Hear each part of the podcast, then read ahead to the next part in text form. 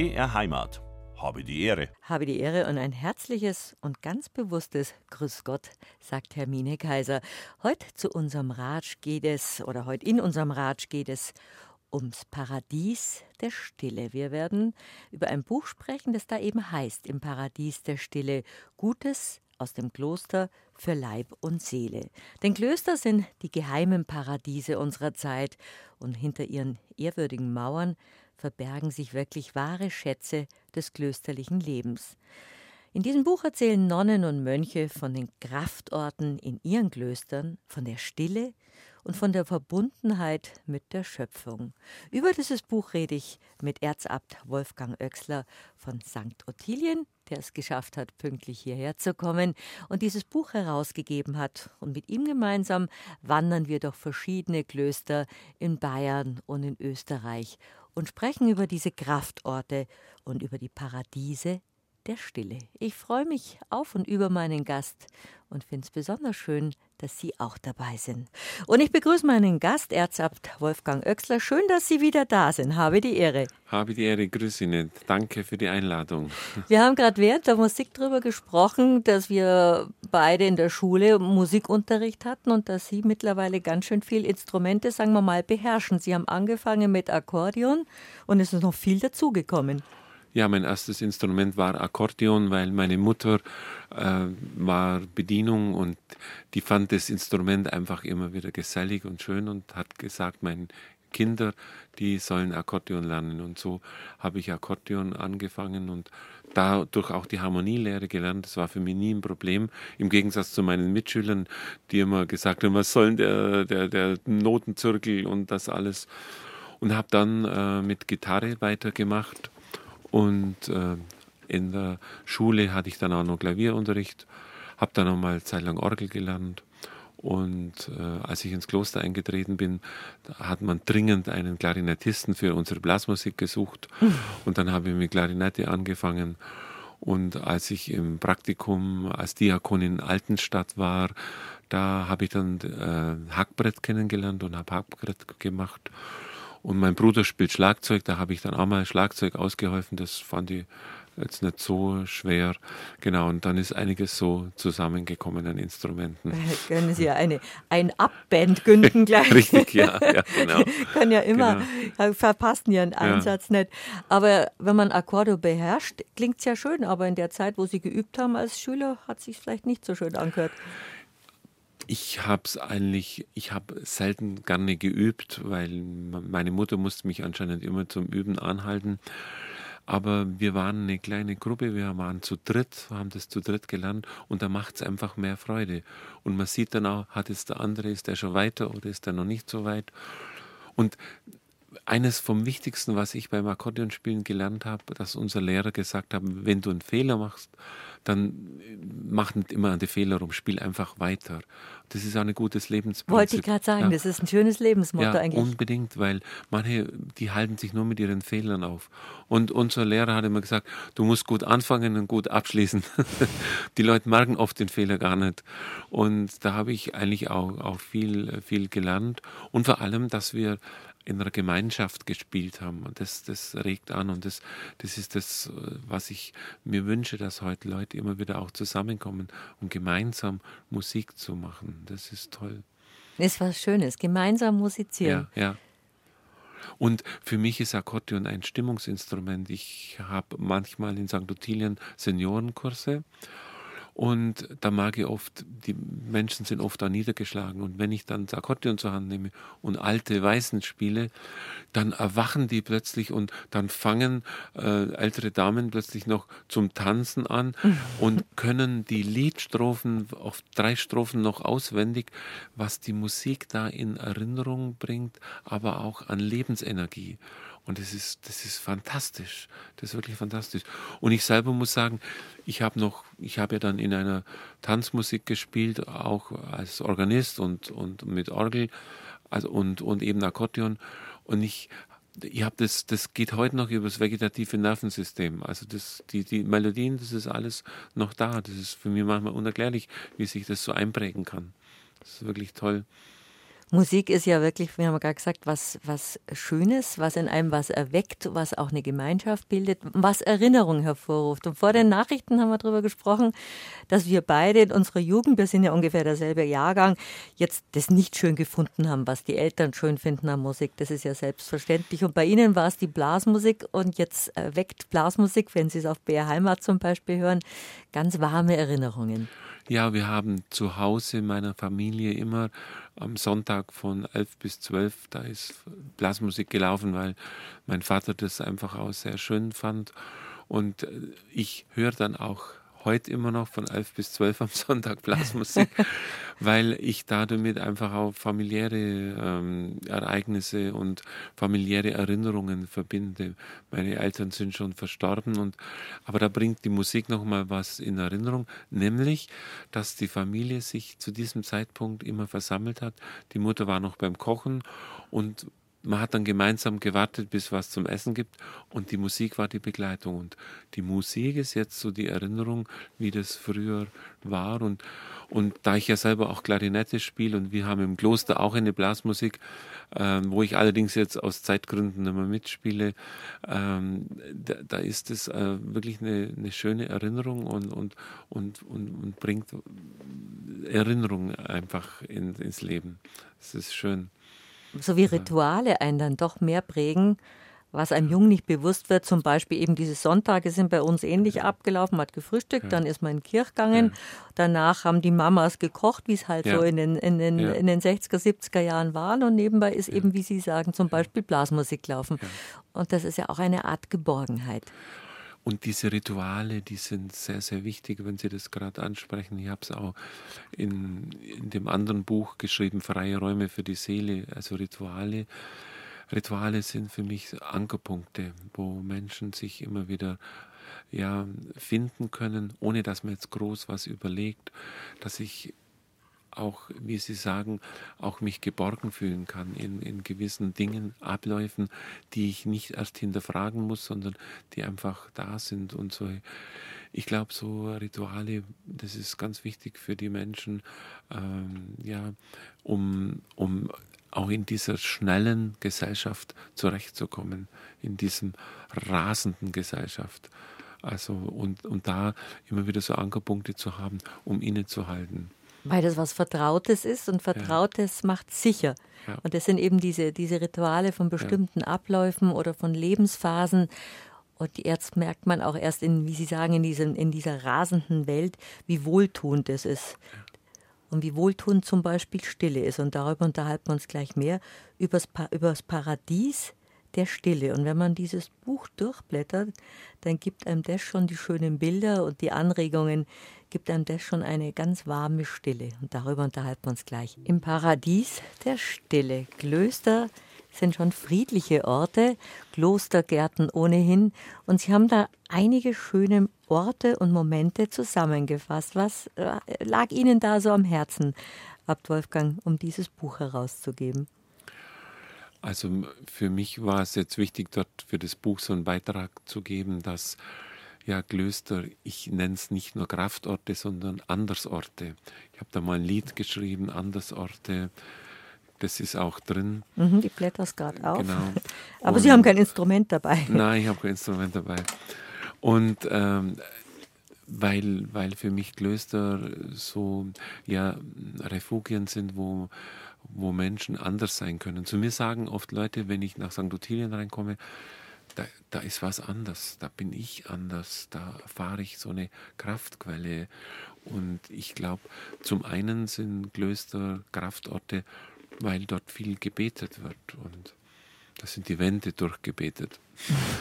und, ähm, und weil auch ein, ein, ein, so ein Raum ist, wo man, wo man still werden kann, wo man sich zurückziehen kann und da spielen sicherlich auch, wir haben ja auch große Gärten, wo, wo man, ja, Sie haben es vorher mal so schön gesagt, wo man Lust wandeln kann, wo man einfach rausgehen kann, wo man in der Natur ist. Und die Natur ist für mich eins der größten Lehrmeister Gottes, in der Natur zu lernen, wie, ja, zu staunen, wie was wächst, zu, zu sehen, wie jetzt etwas blüht. Jetzt momentan ist bei uns die, die Kirschblüten und, und wie sich die Natur langsam so ihr Farbenkleid anlegt. Und zu spüren, gerade in der Natur, auch bei uns in den Klöstern, ja, dass wir keine Fertiggesellschaft sind, so mit Schnips und jetzt haben wir es, wie bei McDonalds, da wird bestellt und dann ist da, sondern dass vieles auch ja, ein Warten braucht, wie was entsteht, mhm. wie, was, wie was wird. Und ich finde einfach, in unserer heutigen Zeit erlebe ich das ganz oft, dass Menschen keine Geduld mehr haben. Und wenn man Garten anschaut, und Garten ist für mich sowas, ja, zu, zu lernen, da, da wächst etwas und, und ich kann es nicht machen. Und das ist für mich auch eine Glaubenssache. Die wichtigen Dinge in meinem Leben, die kann ich nicht machen, die werden mir geschenkt. Und wenn man in den Garten schaut, ja, es ist auch ein, es ist auch ein Geschenk, da wächst was. Und so zu schauen, was wächst vielleicht in meinem eigenen Leben oder was ist nicht gewachsen. Das ist aber wirklich ein schöner Ort, dann über nachzudenken und sich auch Zeit und, wie Sie sagen, Geduld. Man, man ist so ungeduldig in dieser Schnelllebenszeit. Das Internet ja. muss immer schneller werden genau. und der Verkehr muss, heute, heute ist vielleicht nicht der Tag dafür, der Verkehr muss immer schneller werden. Es muss alles immer schneller werden und sofort funktionieren. Ja. Lieber Gott schenkt mir Geduld, aber sofort. ganz, ganz genau, so ist also es. dieses, dieses, dieses Warten können. Ich glaube, wer in seinem Leben nichts mehr erwartet, aus dessen Herz stiehlt sich die Freude. Also man kann sich über nichts mehr freuen, es ist alles selbstverständlich. Und da zu spüren, ja, und das sind Klöster einfach auch Orte, wo ich Abstand kriege, Abstand von meinem Alltag, einfach mal rauszugehen meinen Alltag zu unterbrechen. Äh, der Theologe Metz sagt mal, äh, Unterbrechung ist ein anderes Wort für Gott. Da, wo mein Leben unterbrochen wird, da hat Gott überhaupt die Chance, in mein Leben reinzukommen. Darum finde ich es immer auch wichtig, dass es in meinem Leben äh, ja, also Lücken gibt, wo, also ich sage immer, Perfektionismus ist die größte Sünde, weil da möchte der Mensch alles machen, alles ausfüllen, hat alles in der Hand. Der liebe Gott hat gar keine Chance mehr, in mein Leben einzuwirken, weil wir so verplant sind oder so verpeilt sind manchmal, dass der liebe Gott sagt, ich würde dir ja gern helfen, aber ich komme gar nicht an dich ran. Das ist eine schöne Vorstellung, ja, ja. dass man Unterbrechungen braucht. Ja. Da läutet bei uns dann die Glocke im Kloster. Das ist auch etwas, was die Menschen dann immer wieder wahrnehmen. Jetzt läutet die Glocke, was ist das? Und dann sage ich, ja, das heißt jetzt, dass wir mit der Arbeit beenden und dann zum Gebet gehen. Die Glocke weist uns praktisch darauf hin. Und da, da komme ich wieder zur Musik. Ähm, kein Musikstück wäre spielbar ohne Pause. Also wenn du keine Pause hast, die Pause gibt einen Rhythmus an. Und äh, sonst wäre es ein einziger Brei, die Musikstücke auch die Volksmusik. Es wäre ein einziger Brei ohne, ohne Pausen. Und der heilige Benedikt, unser Ordensgründer, der sagt, äh, wir sollen einfach den Tag strukturieren und immer wieder zu unterbrechen. Und ich glaube, das macht Klöster auch zu Kraftorten, so ein, wieder seinen Rhythmus zu finden. Und viele Menschen sind außer Rhythmus geraten, wissen nicht mehr, ähm, wo, wo, es gerade hingeht. Und ja, und das ist wichtig so. Was ist so mein Rhythmus? Wenn, wenn Sie gerade von diesem Rhythmus und diesem Fluss sprechen, in dem wir alle hektisch uns unter oder einordnen müssen, dann ist ja genau diese unter, klösterliche Unterbrechung. Das Innehalten ist wie so, wenn wir schon in der Computersprache bleiben, wie so eine Reset-Taste, dass man auf Stopp drückt, das alles runterfährt und dann später wieder hochfahren kann genau. neu aufgeladen. Ich würde jetzt gern das, den Liedtext vorlesen von Ihrem Andersort, weil ich den so schön finde. Die Musik dazu haben wir jetzt leider nicht, aber der Text ist sehr schön. Ein guter Ort, Andersort, Gottes Wort an diesem Ort. Wollte nicht leben, Gott, ohne dich, ich vertraue auf dich.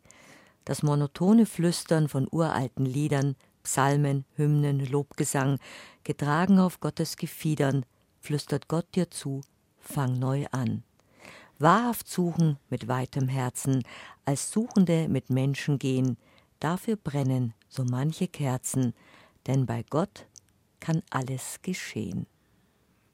Ein schönes Gedicht, das Sie auch mit Musik untermalen. Also Sie sind nicht nur Musiker und Autor, sondern ja auch Lyriker.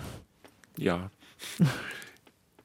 ähm, weil, weil ich wirklich so das so ähm, erlebe, so ja, dieses Monotonen von alten Liedern, also die, die Psalmen, das ja ganz, sind ja ganz alte Lieder, eigentlich äh, Gebete und wo alles vorkommt, wo Freude vorkommt, wo Trauer vorkommt, wo aber auch Fluch vorkommt und wo das Leben sich widerspiegelt. Und ich glaube, äh, es braucht so Orte, wo, wo sich mein Leben auch widerspiegeln kann, wo ich auch mal meine meinen Frust loslassen kann, wo ich aber auch sagen darf, äh, der Herr ist mein Licht und mein Heil und wo ich auch so sagen darf, der Herr ist mein Hirte, nichts wird mir fehlen. Und, Wie tröstlich. Ja, und so tröstende Worte, so Gebete braucht es einfach auch im, im Alltag und ich glaube, das ist das, also zumindest für mich, was mich da trägt und was für mich den Ort, wo ich lebe, jetzt im, im Kloster, zu einem Andersort macht. Kloster kommt ja von Klaustrum, also abgeschlossener Bereich. Und wir haben ja sowas wie eine Klausur. Das steht dann aus und dort. Und Frauen sagen dann manchmal, da würde ich auch mal gern reinschauen bei euch, ob da auch aufgeräumt ist oder wie es da ist. und sage ja, es ist aufgeräumt. Ich bin auch ein sehr ordnungsliebender Mensch. Ähm, aber der Klausurbereich ist einfach, ich glaube, man braucht, braucht es zu Hause auch. Wenn immer Menschen durch ihr Wohnzimmer durchlaufen, dann sagen sie irgendwann, jetzt reicht's. Und ich glaube, jeder Mensch braucht so einen Schutzraum. Ich nenne Klausurraum Schutzraum oder heute in der Computersprache würde man sagen, man braucht eine Firewall. Eine Firewall fürs Herz. Ähm, mein Mitbruder, der Anselm Grün, der sagt immer, jeder Mensch braucht so einen Bodyguard für sein Herz. Also es ist nicht gut, dass du alle deine Gedanken, die auf dich los zwischen in dich reinlässt. Also du musst auch was abwehren. Es, es dringt uns so viel ein, was uns nicht gut tut. Und da haben Klöster immer schon erkannt in der Klausur, äh, ja, Dinge auch von sich fernzuhalten und zu sagen, das tut nicht gut. Nun ist es heutzutage so, äh, die Klausur im Kloster allein hilft nichts, wenn das Internet äh, durch alle Ritzen dringt. Und dann braucht es meines Erachtens die Klausur des Herzens. Und die brauchen nicht nur die Mönche, das braucht jeder Mensch. Also um dir deine Reinheit, um dir deine Aufrichtigkeit, um dir deine Wahrhaftigkeit zu bewahren, braucht so eine, ja, so eine Klausur des Herzens. Wir haben ja manchmal Gedanken, also je älter du wirst, umso mehr begleiten dich auch Gedanken. Die alten Mönche sagen, Gedanken sind wie Affen. Wenn es hinten runterschickst, kommt es vorne wieder hoch.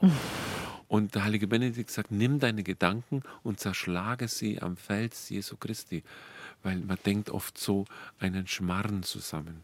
Es hat mal das Lied Vor allen Dingen nachts. Ja, genau, genau. Das sagen mir viele Leute, die älter waren. Nachts geht mir so viel durch den Kopf und ja, dann nimm deine Gedanken und zerschlag sie am Fels Jesu Christi. Hat es mal den Schlager gegeben, wenn du denkst, du denkst, dann, dann denkst, denkst, du nur, du, du denkst. denkst. Genau.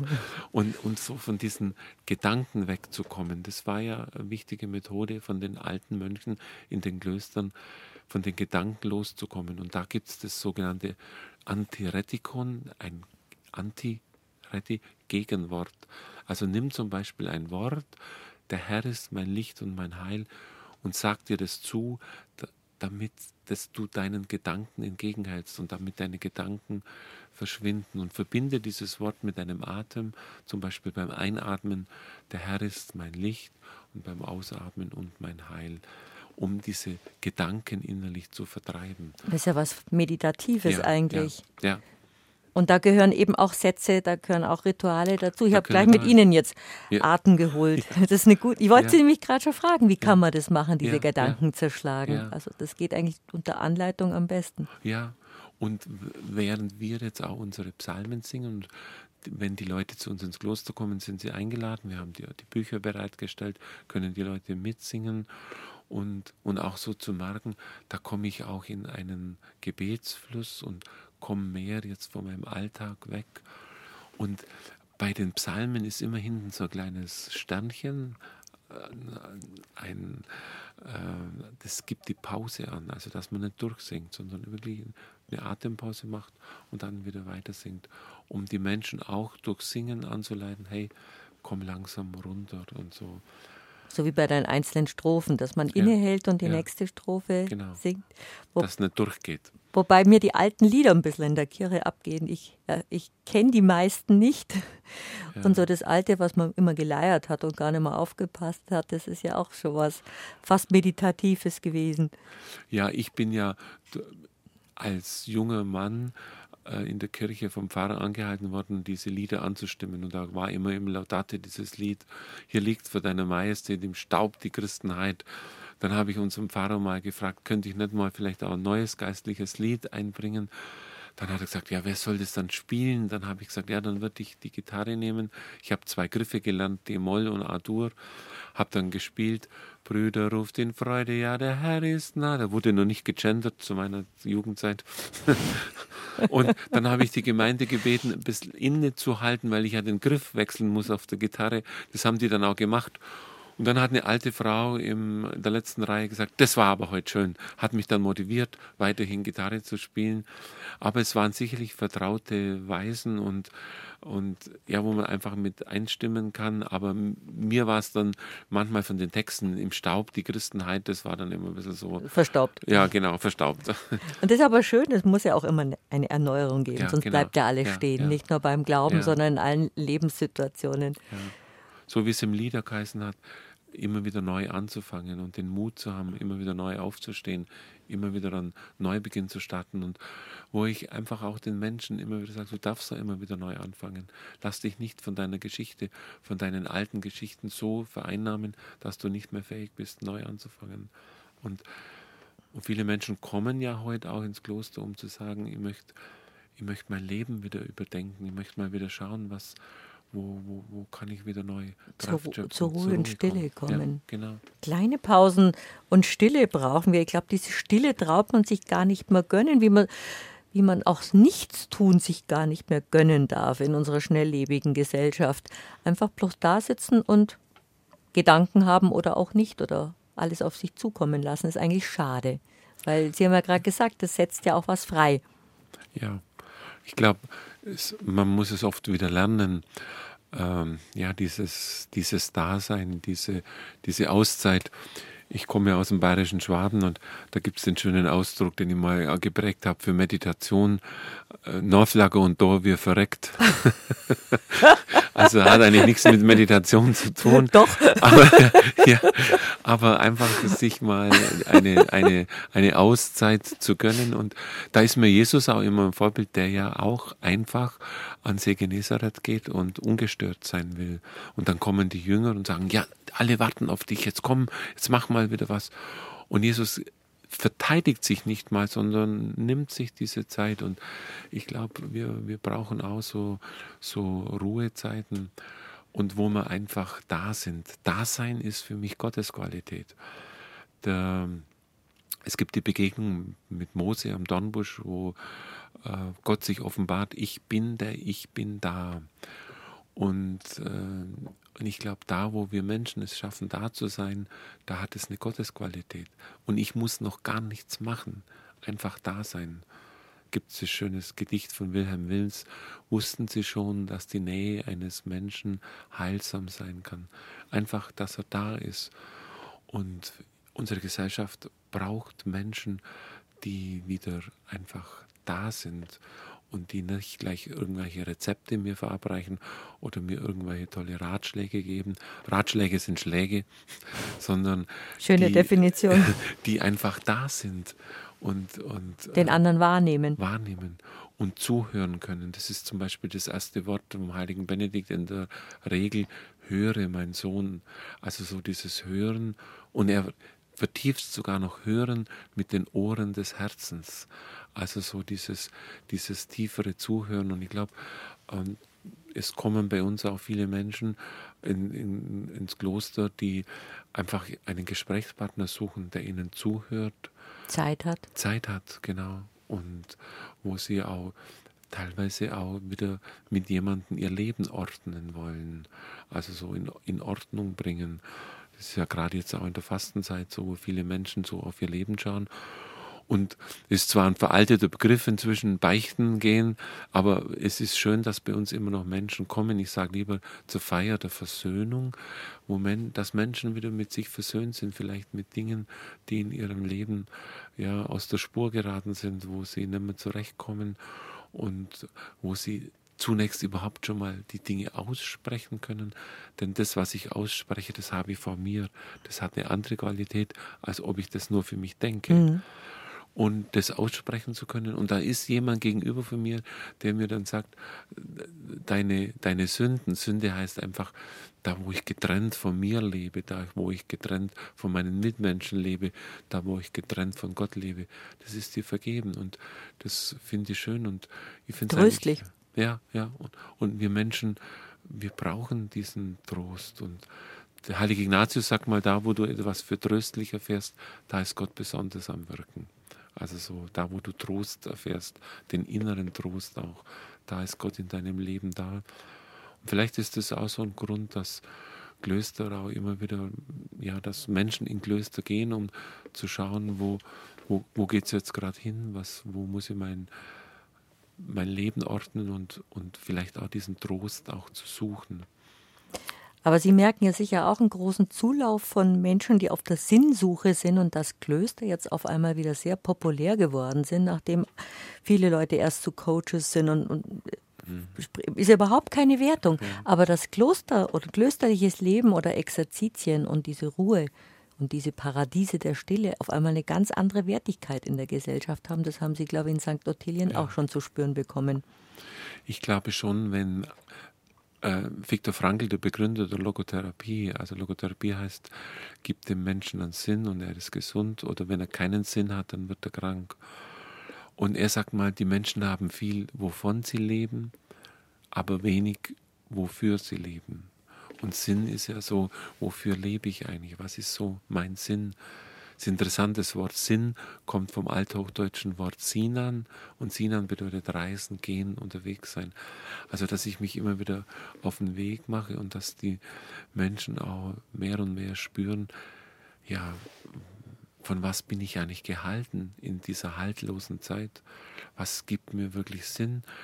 Wo, wo, wo wende ich mich hin, äh, wenn in der Gesellschaft so vieles wegbricht, wenn so vieles sinnlos erscheint. Von was lebe ich dann? Wofür lebe ich? Wofür setze ich mich ein? Und da eigentlich ja, dem Menschen ja, für mich ist es der Glaube auch, der mir Sinn gibt, wo ich so sage, Jesus Christus sagt zu mir, ich bin der Weg, die Wahrheit und das Leben. Und das ist für mich, wo ich sage, danach, danach lebe ich, das gibt mir Sinn. Und wo Menschen vielleicht auch merken, dass wir ja nach der Bibel, nach den Weisungen des heiligen Benedikt leben und sagen, da möchte ich mir auch irgendwie mit, mit einklinken. Mhm. Also, und eine Balance wieder zu finden. Bei uns ist ja die Balance. Benediktiner leben ja so Ora et labora, sagt man immer so. Bete und arbeite. Ja, genau. Das haben wir im Lateinunterricht. Ja, sehr gut. und das Wichtige ist eigentlich das et. Also das und, das miteinander zu verbinden.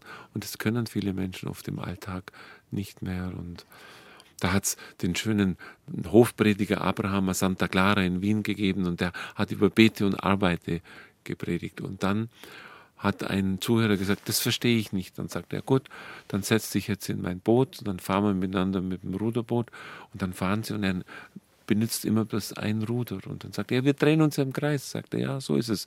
Wenn man nur ein Ruder betätigt, geht's nicht. Ora et labora, du musst schon mit beiden Rudern denken, dann kommst du voran, sonst bleibst du auf der Stelle stehen. Und ich glaube, ähm, das ist auch so, so ein altes Prinzip. So, eigentlich gehört auch nur das Legere, also das Lesen dazu.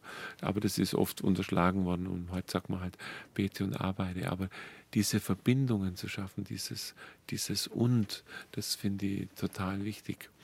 Und ja, und dass Menschen da auch selber wieder zur Balance kommen und so spüren, ja, wirklich, wie sie sagen, was ist, was ist der Sinn meines Lebens? Und den Sinn kann ich nicht machen, der ist mir geschenkt, aber ich muss mich wieder öffnen dafür. Wofür lebe ich und wofür bin ich da? Ist das die Frage, die sich, die altersabhängig ist? Erleben Sie das eher bei älteren Leuten, wo man sagt, war das jetzt alles, war das mein Leben oder sind es so Lebenskrisen oder sind es einfach nur Lebenspausen? Ich glaube schon, dass das äh, unabhängig vom Alter ist. Ich erlebe ja auch junge Menschen, die zu uns ins Kloster äh, anfragen, ob sie ins Kloster eintreten können, die ja auch die Frage des Sinn des Lebens, wofür bin ich da, sich stellen und dann sagen, ähm, ich, ich möchte ja was tun, wo, wo ich auch erfüllt bin. Und ähm, das erlebe ich, ob, ob jetzt Leute über 80 sind oder ob Leute zwischen 20 und 30 sind. Also das ist schon und es gibt sicherlich Lebensphasen, wo es intensiver ist. Also gerade wenn so ein Bruch da ist, wenn sich was Neues auftut, dann fragst du dich natürlich noch mehr. Und, und was ist es jetzt? Und was war das jetzt alles? Äh, das denke ich schon auch. Aber da geht es ja, vielleicht braucht es manchmal auch so Lebenskrisen, um wieder neu zu schauen, äh, was gibt mir eigentlich Sinn und woraus lebe ich. Krise kommt vom griechischen Wort krinein und bedeutet die Dinge wieder zurechtlegen mhm. und schauen, was trägt mich jetzt? Was trägt mich jetzt in der Zeit? Woraus lebe ich? Und ja, ich erlebe oft halt Menschen, die dann auch abstürzen und dann sagen, jetzt, jetzt bin ich bei euch im Kloster, jetzt muss ich wieder neu schauen. Wir hatten jetzt erst einen wirklich einen sehr erfolgreichen Manager bei uns, der aber auch gemerkt hat, es läuft zwar beruflich ganz gut, aber mein Seelenleben ist, kommt nicht mehr mit. Ich brauche da eine Neuorientierung. Ich brauche, woraus ich lebe, was mir Halt gibt. Wie können Sie Menschen Halt geben? Das also, Wahrnehmen, das Zuhören, durch die Ruhe, durch ja, die Gemeinschaft. Ja, genau. Wahrnehmen, zuhören und, und wo, wo ich dann manchmal einfach auch so ja, eine Stelle aus, äh, aus dem Evangelium nehme, zum Beispiel ja, jetzt die Maria und die Martha. Die Martha ist die Fleißige, die schafft und tut, und die Maria ist die Zuhörende, wo ich sage auch, das, das, eine, äh, das eine nicht ohne das andere tun und, und wo Jesus sagt, aber wichtig ist, dass du in einer guten Beziehung mit mir bleibst und dann erledigt sich das, das, deine Arbeit auch, aber das darf nicht das Vordergründige sein. Du musst in einer guten Beziehung leben zu Gott, aber auch zu den Menschen. Wir, ich erlebe dann oft, wenn Leute zu uns kommen, die haben gar keine Zeit mehr, mit Menschen zu reden, mit Menschen in Beziehungen zu sein. Wie Und, schade. Ja. Und Erfolg ist kein Name Gottes, so sagt es mal der Martin Buber, ein jüdischer Religionsphilosoph. Du kannst noch so viel Erfolg haben und trotzdem innerlich ja total weg sein, ein sinnloses Leben führen. Über das Paradies der Stille, über mehrere Paradiese spreche ich mit Erzab Wolfgang von St. Ottilien ist er heute gekommen. Und Sie haben 13 Klöster jetzt mal ausgesucht für das Buch. War bestimmt nicht einfach, eine Auswahl zu treffen. Natürlich ist St. Ottilien dabei, aber auch das Augustiner Chorherrenstift St. Florian in Österreich oder das Wallfahrtskloster Franziskaner Minoriten Blieskastel oder die Zisterzienserabtei Stift Heiligenkreuz auch in Österreich. Also quer durch alle Klostergärten und Klöster haben sie 13 ausgesucht mit schönen Gedanken, schönen Ideen, schönen Fotos, schönen kostbaren Sätzen, wie zum Beispiel, wir sollten nicht wesentlich mehr, sondern mehr Wesentliches tun. Also es ist ein Buch, in dem man hin und her blättern kann aber auch die einzelnen Vorschläge, welche Klöster man besuchen kann, sehen kluge Gedanken, zum Beispiel von Hildegard von Bingen und auch feine Rezepte sind drin. Also ein paradiesisches Buch. Ja, ähm, was Sie jetzt gerade aufgeschlagen haben. Ist der blühende Garten. Der blühende Garten, das finde ich sehr schön, weil die, ich war vier Jahre lang in Bingen als äh, in unserem Kloster Jakobsberg, direkt gegenüber von der heiligen Hildegard. Und die Heilige Hildegard hat mich eigentlich immer schon fasziniert. Da habe ich äh, auch ein Lied dazu gemacht. Und zwar heißt es Pflege das Leben, wo du es triffst. Lebe dein Leben im Augenblick.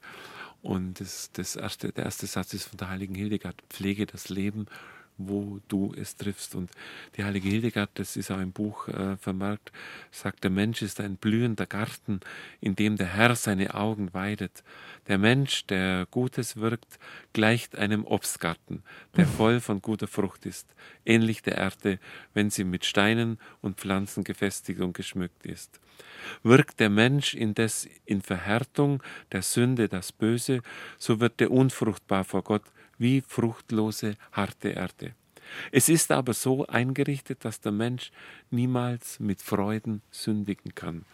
Und das ist für mich wirklich auch so ganz, ganz wichtig, dass wir Christen auch im Kloster ja aus der Frohbotschaft leben, nicht aus der Drohbotschaft. Und ein Mensch, der froh ist, äh, ich glaube, der, der lebt auch in dieser, äh, in dieser ja, Geborgenheit Gottes. Für mich ist der Humor ganz was Wichtiges, dass man den Humor nicht verliert.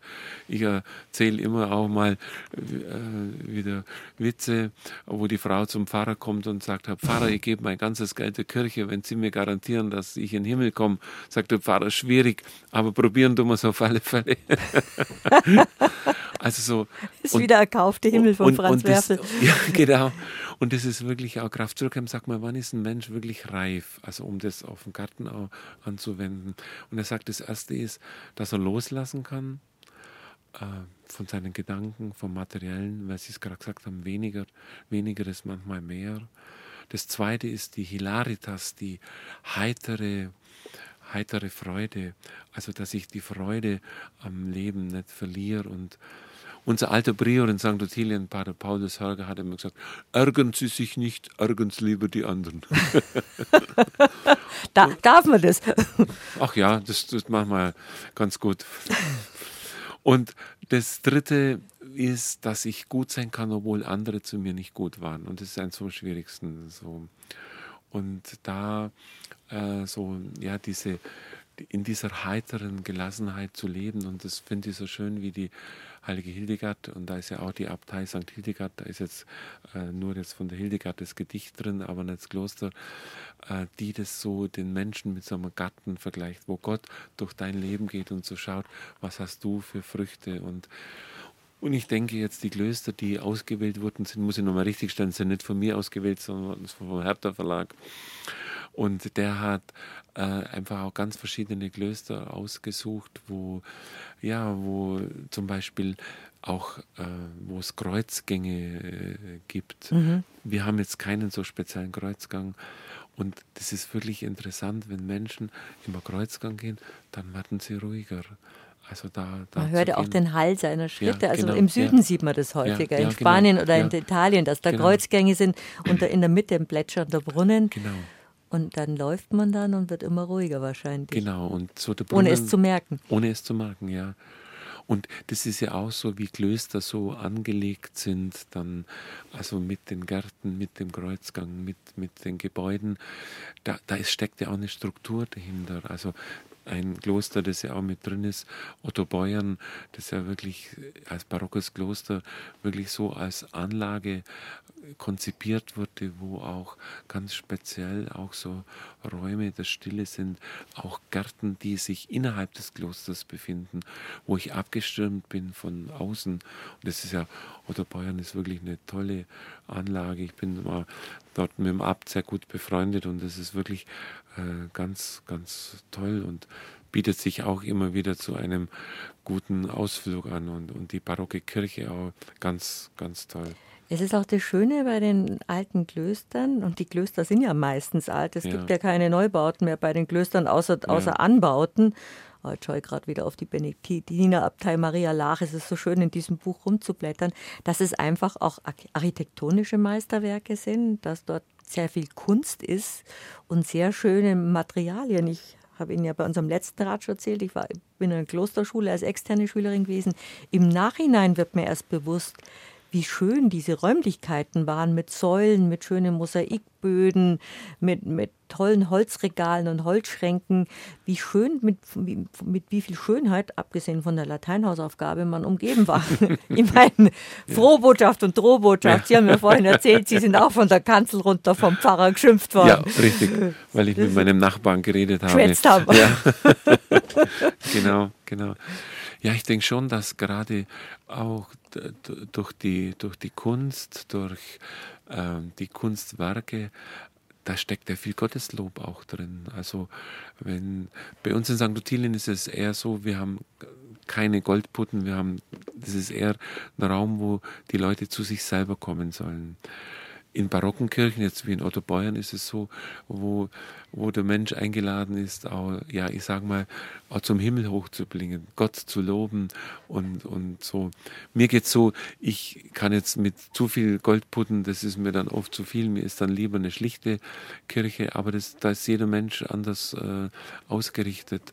Aber gerade die, die Kunst ist es ja auch, die die Menschen dann immer auch einlädt. Ich glaube, wenn man in eine Kirche eintritt und dann spielt zum Beispiel die Orgel, dann werden die Menschen. Ich jetzt schon Gänsehaut, ja, wenn sie es nur schildern. Ja, da kriegen die Menschen, da ist man angesprochen, da geht was unter die Haut und es ist ja auch wunderbar, die, also die Kunst auch in der Musik, die ja in den Kirchen gepflegt sind.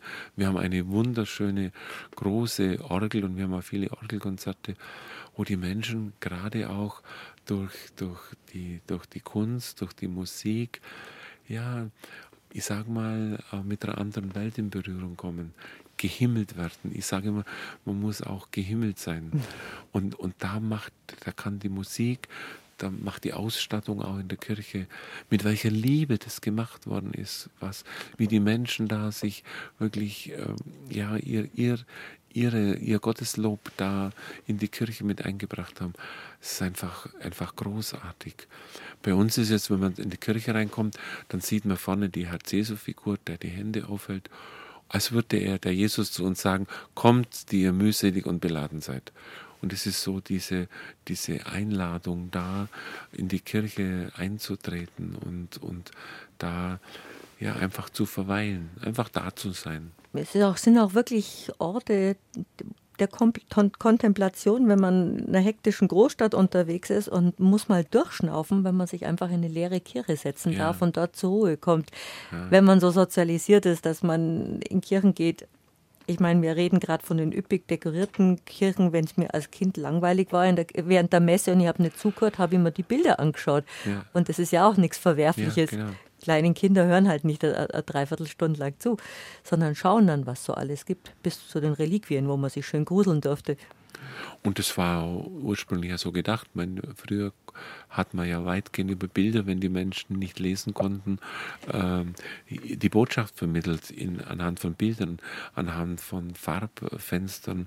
Und das ist ja toll, aber bei uns, wir haben tolle Glasfenster und wenn dann da die aufgehende Morgensonne reinscheint und da durchdringt. Es ist einfach toll. Das ist auch ein, ein, ein wundersames Farbenspiel, das man da entdecken kann. Wir haben zwei Rosetten bei uns im Chorgestühl. Wenn ich dagegen habe ich eine Rosette gegenüber von mir und so Rosetten, die, die mitten einen. Also da ist die Mitte und dann geht es raus und es ist wirklich sehr von der Kunst her so gestaltet, mhm. als würde es einen selber zur Mitte führen. Und ich persönlich glaube ja, dass unsere Gesellschaft an einer Mittelosigkeit leidet. Wir, sind, wir haben unsere Mitte verloren. Darum kommen so wenig ins Gleichgewicht. Ja, genau. Ja. Also die werden aus ihrer Mitte raus, rausgenommen. Im Alten Testament sagt mal Gott zum Volk Israel, ist Gott wirklich in eurer Mitte? Und, und so, was haben wir oft zur Mitte gemacht? Und, und, äh, und bei uns dreht sich oft einfach um ums Geld, um Besitz. Manche Menschen drehen sich um sich selber. Und da zu schauen, dass ich, ja, was ist so, was ist so meine Mitte? Und da helfen, denke ich, Gotteshäuser auch immer wieder, ja, ähm, zu spüren, es gibt noch was Größeres in meinem Leben, wenn die so weit nach oben gehen. Und weil man dann auch so klein ist ja, in genau. so einem hohen ja, Gebäude. Das lehrt auch die Demut. Also mhm. ich bin nicht der Größte, ich bin nicht der Mittelpunkt, der Nabel der Welt, sondern da gibt es noch was anderes. Und das finde ich, ähm, ja, das ist einladend für die Menschen, wirklich. Auch über freie Räume für mehr Leben, auch der Titel eines ihrer Bücher, sprechen wir dann nach den Elferer Nachrichten beim zweiten Teil von unserem Ratsch. Erzabt Wolfgang Oechsler aus St. Ottilien bei mir zu Gast.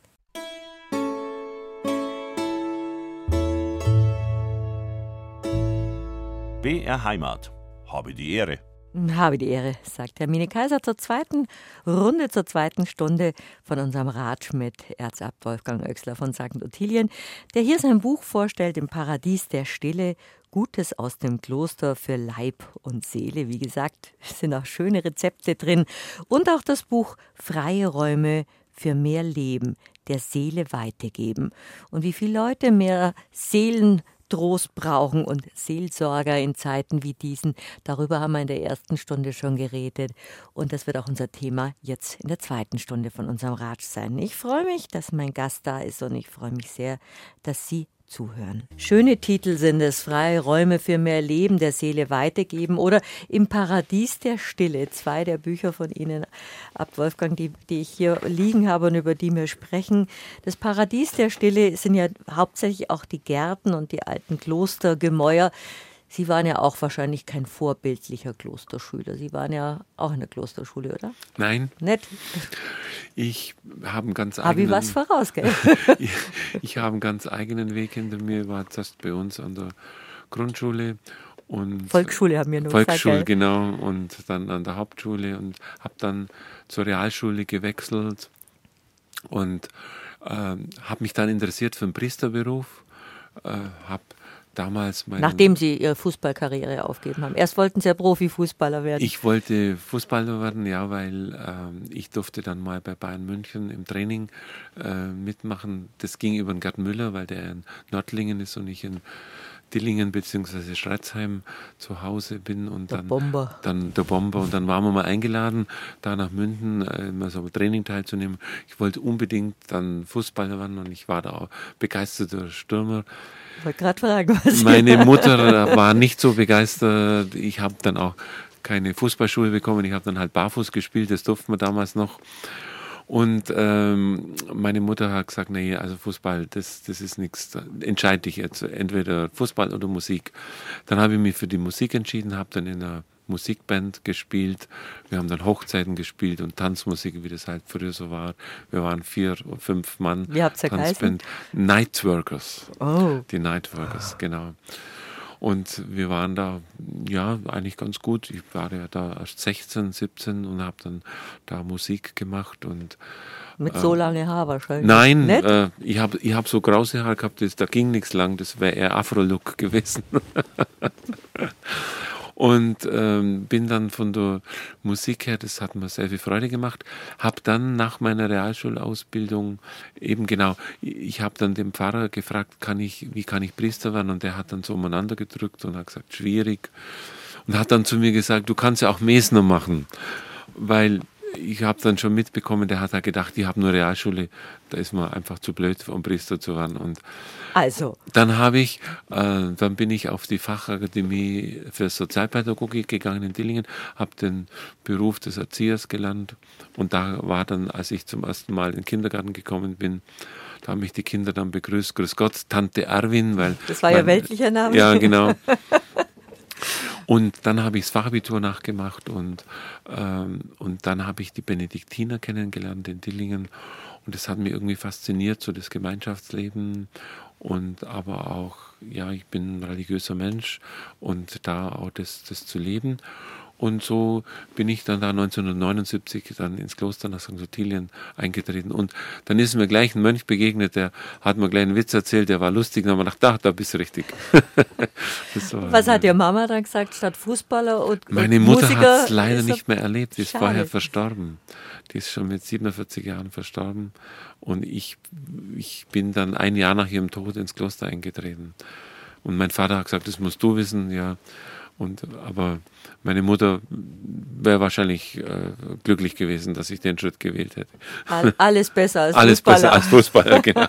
ja, sie sagt halt immer, wenn du dann mal verletzt bist oder eine starke Verletzung hinterherziehst, da kümmert sich dann keiner mehr um dich, dann mach lieber Musik. Ja, und das, und die Musik ist mir auch wirklich ist mir sehr zugute gekommen. Also wirklich, also auch bei den Predigten, ich nehme oft meine Gitarre zur Hand, um dann die mit in die Predigt einfließen zu lassen und mal das ein oder andere Lied mit einfließen zu lassen. Und es ist für mich auch eine gute Abwechslung, auch zur Ruhe zu kommen. Also haben wir, so, haben wir schon unsere erste Stunde begonnen, wie Wohltun, was für ein Seelenbalsam ja. Musik sein kann. Wird ja. im Kloster eigentlich Fußball gespielt? Jein.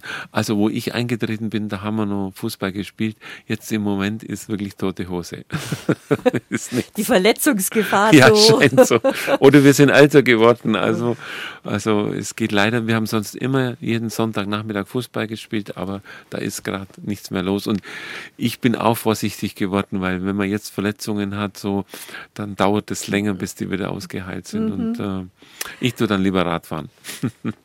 und was ist aus Ihrer Band geworden, der Nightworkers? Die Nightworkers, ja, also äh, der Gitarrist ist nach Australien gegangen, der Schlagzeuger hat hier in München in einer Tanz- und Showband Manjanas angefangen, die in allen äh, großen Zelten gespielt haben, aber der hat jetzt, glaube ich, einen Schlaganfall gehabt und der kann auch nicht mehr spielen. Und, aber die fangen jetzt wieder an, habe ich gehört. Und äh, Bassist, der hat aufgehört. also Karriere zu Ende. Und die haben damals alle gesagt, du bist verrückt, ins Kloster zu gehen als Musiker als Musiker kommt man in der Früh um 5 Uhr heim und, ähm, und steht nicht auf. Und steht nicht auf. Obwohl ich bin immer in den Gottesdienst gegangen, habe dann erst danach geschlafen. Und im Kloster äh, steht man um 5 Uhr auf. Also das ist schon, da dreht es einem schon den Kreislauf um. Aber ich, ich war begeistert und, und äh, naja, meine Freunde haben gesagt, du kommst schon wieder jetzt. Es ist halt jetzt so ein Spleen, jetzt gehst du da mal hin. Und ja, bin dann da eingetreten und habe meine musikalischen Talente da mitgenommen.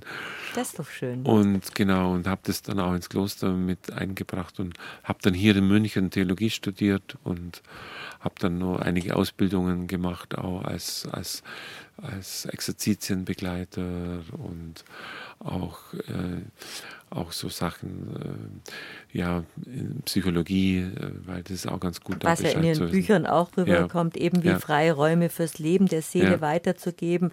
Da ist eben Ausstieg aus der Komfortzone oder wer sich bewegt, wird etwas bewegen. Das sind wirklich so wichtige Anregungen, sei achtsam und wachsam. Das ist auch wie bei ihrem anderen Buch, das sind so Bücher, in denen man rumblättern kann und, und, und verweilen ja. kann ja. in manchen Sätzen oder in manchen Kapiteln, die man nicht so chronologisch lesen muss. Der richtige Zeitpunkt zum Beispiel oder erfüllte Zeit. Das auch mit schönen Bildern umgeben, einfach die einen, die einen inspirieren und, und beruhigen und ja. manchmal auch bestätigen, dass man nicht Sie sind ja offensichtlich auch den richtigen Weg im Leben gegangen, den für Sie richtigen Weg, der muss ja nicht für andere richtig sein, richtig. sondern auch diese Bestätigung, mein Weg geht schon weiter und äh, mich führt es schon weiter, ja. dass es eben nicht dieser Stillstand ist, dieser negative Stillstand. Sich auch führen lassen. Also ich glaube, man braucht schon auch so eine, ähm, so eine Ausrichtung, ja, was hat Gott mit dir eigentlich vor? Ich hätte mir genauso vorstellen können, auch eine Familie zu gründen, Kinder zu haben. Aber ich habe so gespürt, ja, was, was, was, was, will, was will Gott eigentlich von dir und was ist so, für was musst du dich zur Verfügung stellen? Und ich glaube, wenn man das tut, dann glückt auch sein Weg, zu dem auch Ja zu sagen, was dann eigentlich, was sich dann auftut.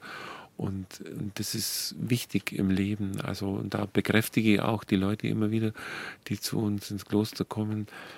Äh, ja, es muss, es muss eine Entscheidung getroffen werden im Leben auch mit Entschiedenheit zu leben. Das, was mir wichtig ist, das auch zu leben. Ich erlebe oft so viele Leute sagen, ja, mir täte es auch gut, in der Früh mal innezuhalten und mit einem Gebet anzufangen.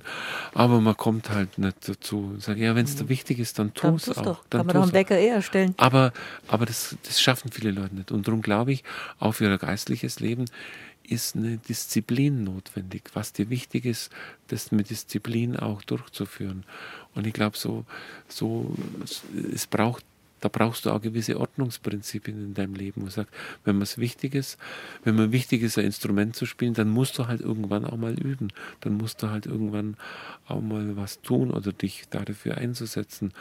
Und, und da ja mit Entschiedenheit zu leben. Und heute ist immer so, so dieses Jein. Und ich glaube, ein Ja sei ein Ja und ein Nein sei ein Nein.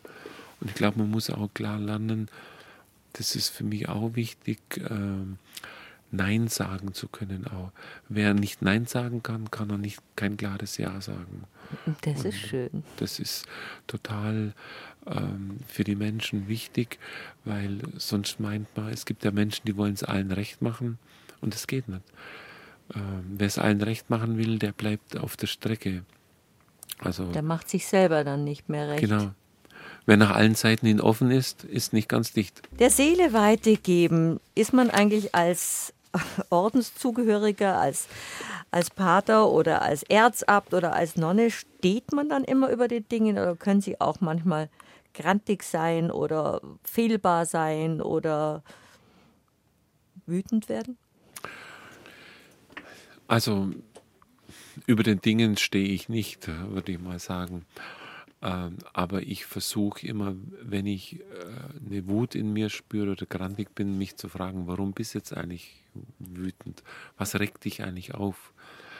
Und ich habe für mich so gelernt, das, was mich beim anderen aufregt, das hat auch immer was mit mir mhm. zu tun. Und dann eigentlich so nachzuschauen, was ist jetzt das? Warum, warum rege ich mich jetzt auf? Tut der was, was ich mir nicht erlaube zu tun und der nimmt sich die Frechheit, ist es das? Äh, und das kühlt mich dann schon auch mal ab. Und dann habe ich immer auch die Devise des heiligen Josef, eine Nacht darüber schlafen. Also ich mache nie eine direkte Konfrontation. Also wenn es gerade um Auseinandersetzungen gibt oder um Problemlösungen, wo ich sage, jetzt schlaf mal drüber und reagiere nicht sofort.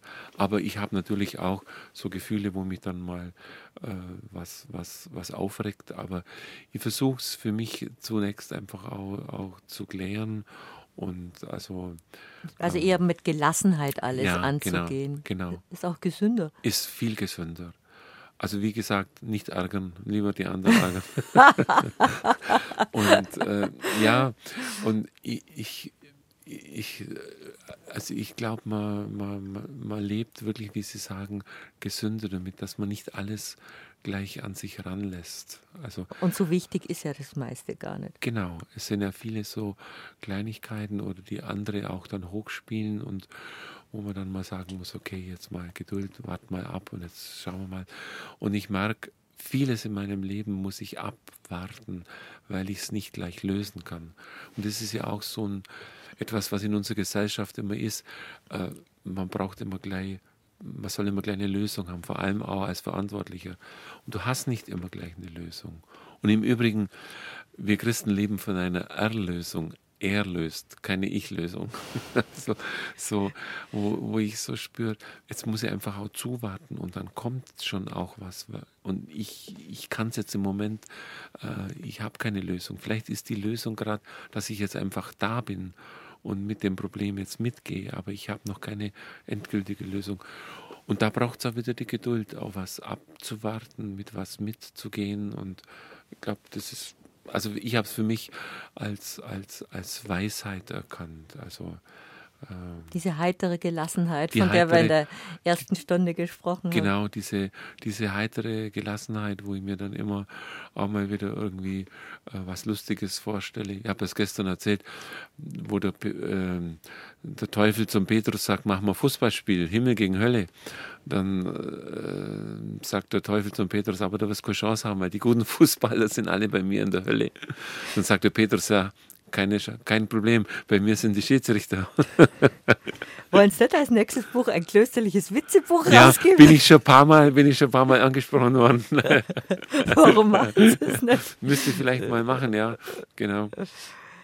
Also was Sie auch gesagt haben, ich glaube, es ist was ziemlich Bayerisches, dieser Humor, dass man ja. über sich selber lachen kann ja. oder über seine, seinen Beruf oder seine Berufung, ja. dass man auch darüber lachen kann, dass eben schon Ihr Vorvorgänger Witze gemacht hat, lass, lass dich nicht ärgern, ärger lieber die anderen.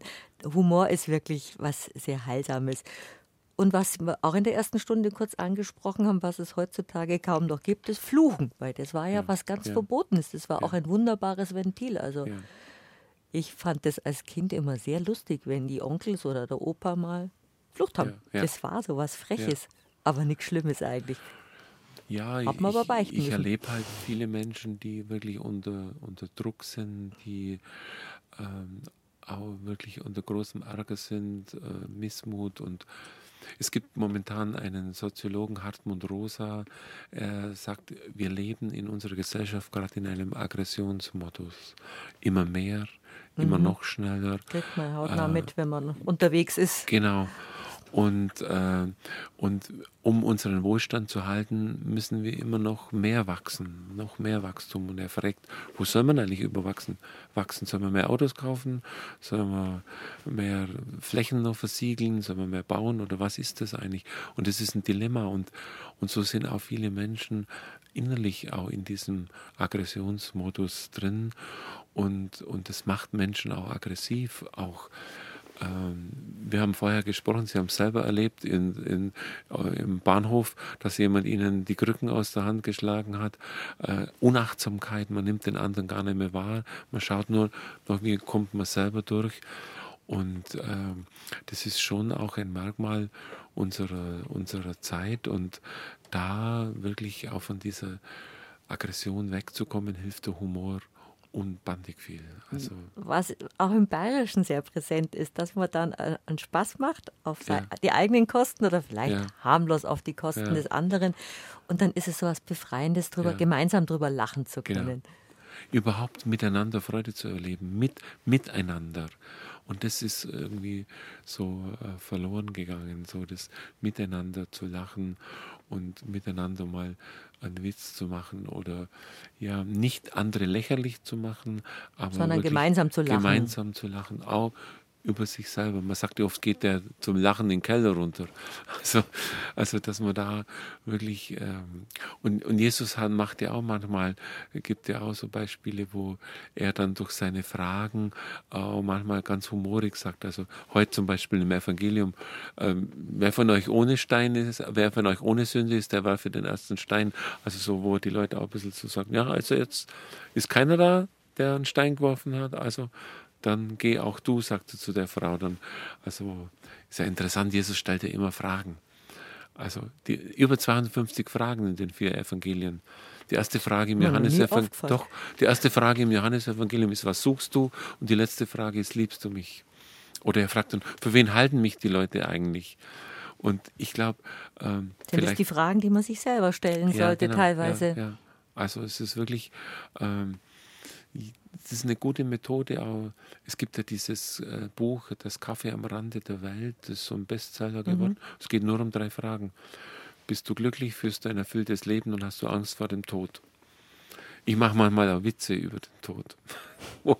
Die Frau über den Friedhof geht und sagt, Herr Friedhofswärter, wo ist denn hier das Grab 16b? Sagt der Friedhofswärter, das haben wir schon ganz erst rausgrabbeln und dann nicht mehr neu finden. Schreiben Sie doch das Witz. aber, aber es ist wirklich, wir Christen glauben doch an die Erlösung, dass unser Leben nicht ein Absterben ist. Wir haben jetzt vorige Woche den Heimgang des heiligen Benedikt gefeiert. Wir gehen heim und da darf man auch, und das macht man an Ostern auch, dieses, dieses Osterlachen, dass man wirklich den Tod auch auslacht. Tod, wo ist dein Stachel?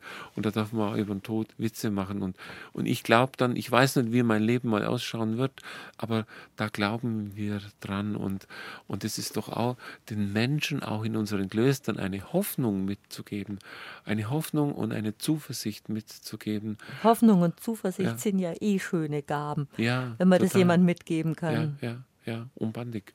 Und das, das, das braucht es auch immer wieder und nicht so, ich erlebe gerade in unserer Gesellschaft so eine Erschöpfung, so eine, ja, wie eine Depression. Manchmal kann man sowieso nichts machen. Und, und ich habe gestern bei einem Vortrag in Markt Oberdorf die Geschichte erzählt von den drei Fröschen, wo der erste, die sind in den Sahnetopf reingefallen und der erste sagt, mei, kannst eh nichts machen. Dann geht er unter und ertrinkt. Der zweite sagt, wird schon irgendwo Hilfe herkommen. Kommt keine, geht unter und ertrinkt. Und der dritte, der strampelt und dann wird aus der, aus der, aus der Milch Sahne und wird fest und er kommt raus. Und ich denke mal, so Zuversicht, man muss auch ein bisschen strampeln und aus der Hoffnung und aus der Zuversicht leben und dann ergibt sich auch was. Und das würde ich auch den Menschen wünschen, dass wir die Zuversicht und die Hoffnung, die uns so im Glauben gegeben ist, Kirche, die ist gerade momentan so depressiv und zieht sich da überall zurück. Und ich glaube, wir haben so viel an Schätzen, wie Sie es eingangs auch gesagt haben, in unserer Kirche, äh, die uns durch die frohe Botschaft vermittelt worden ist. Und das, denke ich, muss wieder um die Leute. Das ist für mich auch ein Grund, dass ich heute da bin, um wirklich zu sagen, hey, äh, wir haben was zu bieten, auch in unserer Kirche, auch wenn es gerade mit der Institution schlecht ausschaut, aber die Botschaft ist nach wie vor aktuell und super. Und die Botschaft, über die sprechen wir jetzt gleich noch weiter, nämlich über diese Orte, von denen wir schon gesprochen haben, die im klösterlichen Leben eben diesen Halt geben können. Und auch das zweite Buch, über das wir auch schon angesprochen haben, Freiere Räume für mehr Leben. Im Paradies der Stille ist das Buch, über das wir eingangs gesprochen haben, und dann blättern wir mal ein bisschen rum und besuchen das ein oder andere Kloster. Erzabt Wolfgang Oechsler bei mir zu Gast. Beinahe hätte die Erzengel gesagt, weil wir so. ich habe noch keine Flügel. Wir blättern im Paradies der Stille. Jetzt suchen wir mal irgendeins raus, das Ihnen besonders ins Auge fällt. Sie waren wahrscheinlich in all diesen Klöstern schon ab, Wolfgang. Ja, in den meisten war ich schon. Ähm, zum Beispiel war ich jetzt erstmal in Kloster Neustift, das ist in Südtirol. Und die haben wirklich auch ähm, ja, ein tolles Weinlager. Das haben wir leider nicht in St. Ottilien. Wir, haben, wir machen Most, weil unser Gründer. Ein Most sagt man bei Most, genau, Most. Mostkopf. Mostkopf hat einen rechten Mostkopf. Also genau. es betrifft keine schönen Menschen, Nein. nicht Schwaben. Und die haben wirklich einen tollen Weinkeller und, und haben auch Wein äh, drumherum. Und wir haben ja ein kleines ähm, Priorat, das wir jetzt allerdings aufgeben, im Kloster Jakobsberg bei Bingen und haben da auch kleine Weinberge mit dabei. Und es gibt auch einen eigenen Erzabt Wolfgang Wein. Das ist jetzt der Werbeblock. Das in der Fastenzeit. Ja, ja, da haben ja die Mönche früher immer das Bier getrunken. Ist der sehr trocken? Das ist ein. Das ist ja fruchtig. Äh, fruchtig, fruchtig, ja. Also ich, ich finde ihn wirklich, äh, wirklich sehr, sehr, sehr, sehr gut. Und, ähm, und dann in, in, in, in, in, in, in Südtirol, das hat mir wirklich beeindruckt, da wie die da, ja, dass ein Kloster ja auch wirtschaften muss. Wir sind ja auch ein Wirtschaftsbetrieb.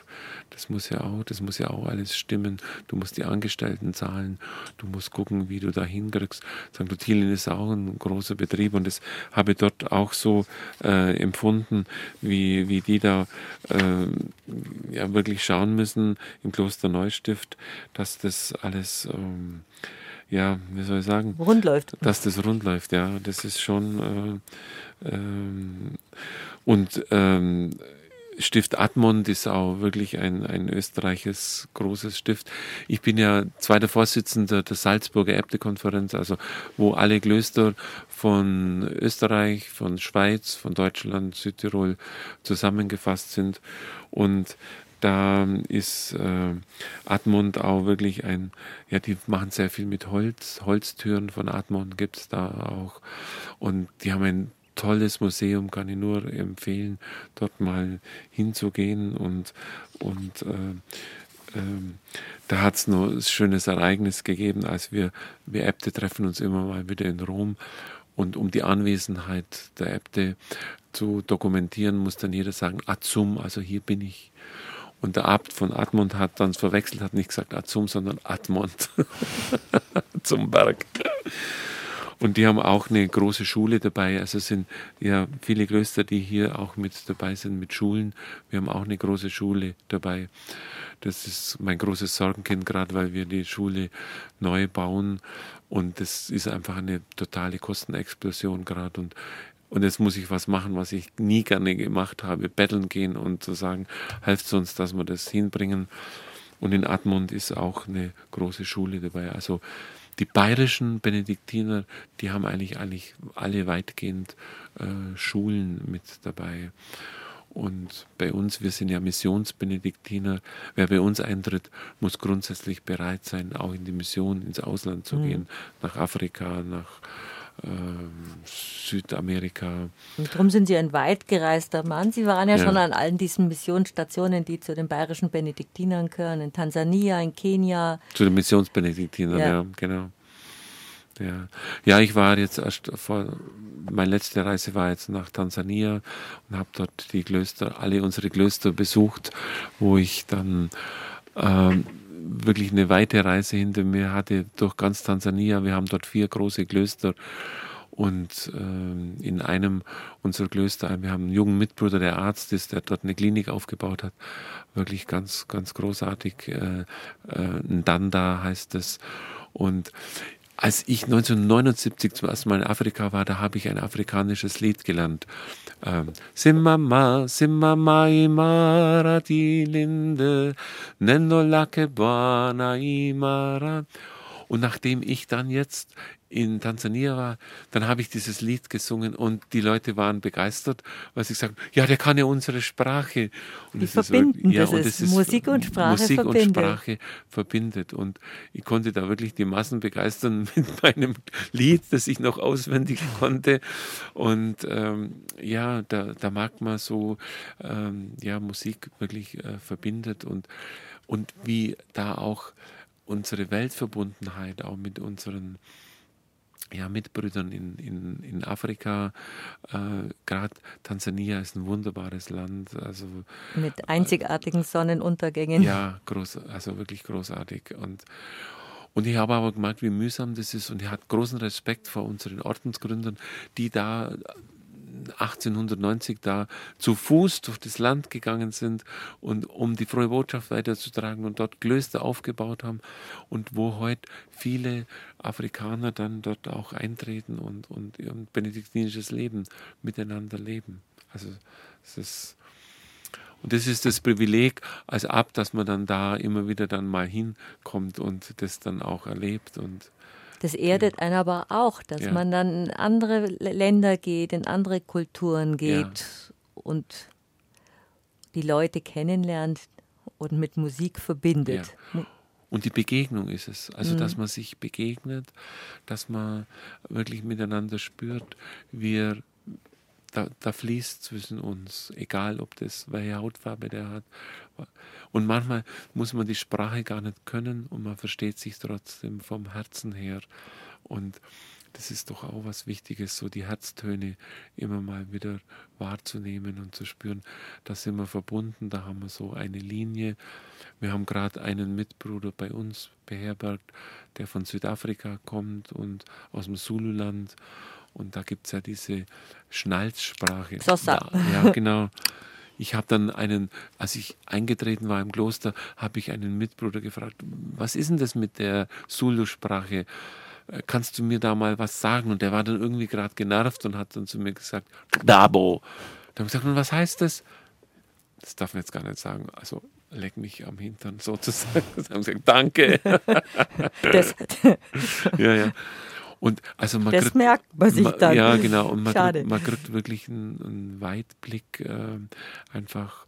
Und aber wo wir mit den Klöstern auch zusammenarbeiten, zum Beispiel im Thema Nachhaltigkeit, dass dort die Klöster, viele der Kinder dort äh, kommen mit großen Verbrennungen in, in, unsere Klinik, ins Hospital, weil die in das Feuer reinfallen, wo die Eltern kochen. Mhm wir versuchen einfach durch Schulbildung Menschen weiterzuhelfen, dass die in den Kindergarten gehen können, dass die in Schule gehen können, um so einfach Menschen mit Menschen auf dem Weg zu sein. Und das ist äh, ja äh, unsere Ausrichtung auch als Kloster, äh, weltweit da mitzuhelfen. Wenn die Welt nur immer so funktionieren würde, miteinander ja, statt miteinander, gegeneinander. Ja, genau. Miteinander sich zu verstehen und und das ist schon, also äh, als ich äh, nach Tansania gekommen bin, da war gerade Corona noch so und, und der Präsident damals hat gesagt, Corona gibt es nicht. Unser Arzt im Krankenhaus, der Bruder Jesaja, der durfte auf das Totenschein nicht Corona draufschreiben, weil das von der Regierung verboten war. Dann ist der Präsident selber an Corona verstorben. Ja, also so diese weltweite Verbundenheit, das macht uns als Missionsbenediktiner auch aus. Das ist schon, also da kriegt man schon eine Weite und man, man sieht jetzt auch die Probleme mit dem synodalen Weg und was war da, da haben wir eine ganz andere Weite von, von unseren Missionsklöstern her. Sollte man eigentlich immer die, die Dinge von allen Seiten betrachten. Ja, genau, genau.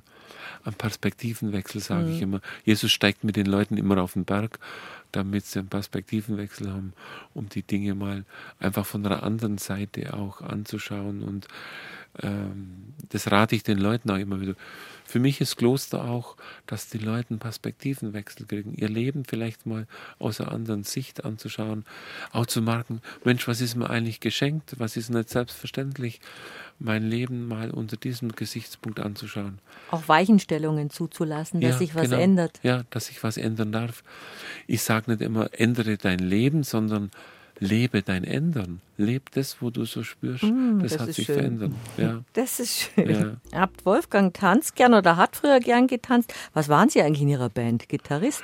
Ähm, Organist. Ich habe Orgel gespielt. Spielen Sie es in der Kirche manchmal auch noch? Ich spiele manchmal noch Orgel, ja. Ähm, aber bei uns jetzt in St. Ottilien weniger, nur wenn äh, äußerste Nothilfe ist. Aber jetzt habe ich auch schon länger nicht mehr gespielt. Aber ansonsten setze ich mich schon ab und zu mal an die Orgel und ich kann noch einige Präludien von Bach spielen oh. und jetzt so die Gottesloblieder kann ich auch begleiten. Das geht ganz Aber gut. die Orgeln sind jetzt nicht mehr so wie früher, dass einer hinten treten nein, muss. Nein, nein. Haben Sie das machen dürfen als Ministrant? Als Ministrant habe ich das nur einmal gemacht. Wir hatten so einen Blasebalg, wo man hinten mhm. dann drauf. War doch die und, höchste Gaudi und, für die Ministranten. Und da habe ich auch zu Hause immer wieder mal Orgel gespielt und da bin ich auch so in die, ich bin wirklich über die Kirche auch in die Musik hineingewachsen. Das war schon ganz toll und, und wir haben eine tolle äh, Sandner-Orgel, also ist genial. Wir haben eine, eine große Orgel und eine Chororgel und da kann man geniale Konzerte spielen. Das ist, das ist super, ja. Durften Sie als Ministrant auch Glocken läuten oder war das da schon automatisch? Das war schon automatisch bei uns, war schon automatisch. Hat man nur noch zur Wandlung die kleine Glocke geläutet. Ja. Genau, ja. Und Sie haben schon vorher die Kerzen immer angezündet, schon ich weit vor allen anderen. Eine halbe Stunde vorher immer schon in der Kirche gewesen, bis mich dann mein Pfarrer darauf hingewiesen hat, ich soll doch ein bisschen, äh, wenn ich schon früher komme, aber dann später die Kerzen anzünden, damit nicht so ein großer Kerzenverschleiß ist. Ich war einfach eifrig. haben Sie dann als Bub dann auch schon Kirche gespielt? Das haben mir viele Kinder gemacht. Da Habe ich gespielt, eine ja. Packung Backeloblaten essen dürfen. Und genau. Ich musste allerdings immer Ministrant machen. Mein Bruder, der war dann, der hat dann immer so den Zelebranten gemacht, weil der war auch Ministrant. Und dann haben wir halt so ein paar lateinische Sachen. Ich musste ja noch Latein dann lernen, das Stufengebet in Latein. Adeum quiletificat juventute meum gefezitule metara miserate omnipotens. Ich wusste aber wirklich nicht, was ich da sage. Habe das einfach auswendig gelernt. Ja, genau. Habe dann erst später gemerkt, dass das ja ein Psalmisch zu dir, oh Gott, erhebe ich meine Seele. Und ähm, aber das war die Aufnahmeprüfung, sonst konnte man nicht Ministrant werden. Und, und die anderen ja. waren es auch. Man genau. wollte ja mit der ganzen Bande beieinander sein. Ja, genau. Und das war wirklich ein schönes Gemeinschaftserlebnis. Der Seele weitergeben, so ist der Untertitel von dem anderen Buch, über das wir sprechen. Was ist das Wichtige daran, der Seele weiterzugeben? Also für mich ist es so, da gibt es die schöne Geschichte vom Indianer, der sagt, halt, das müssen wir mal anhalten, weil meine Seele kommt nicht nach. Und ich mag Man soll in dem Tempo reisen, dass die Seele nachkommen ja, kann. Genau. genau. Ja, das ja. denke ich mir auf jeder Reise. ist ein alter Spruch. Und ich mag oft so, dass die, ich habe ein Kapitel überschrieben, die Rumpelkammer. Ich glaube, es gibt auch sowas wie eine Rumpelkammer der, der Seele, dass viele Menschen einfach eine Müllentsorgung machen und alles bei sich sozusagen abladen.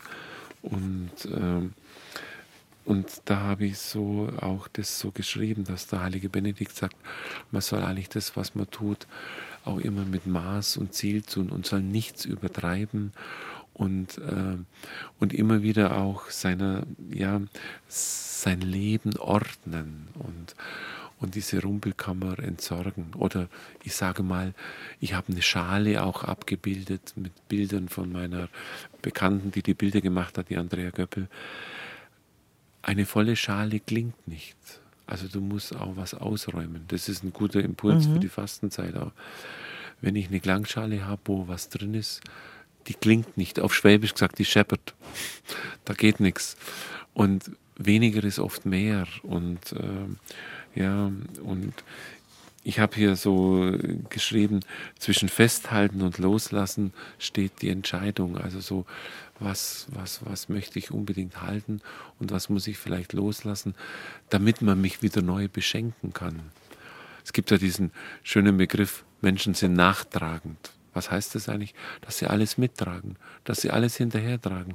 Die geben nichts aus der Hand. Und die merken sich noch Dinge, die vor, vor zehn Jahren waren und bringen dir das dann aufs Tablett.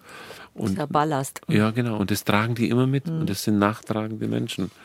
Und für mich ist ja auch so, äh, wichtig, dass das Leben auch so eine innere Ordnung braucht.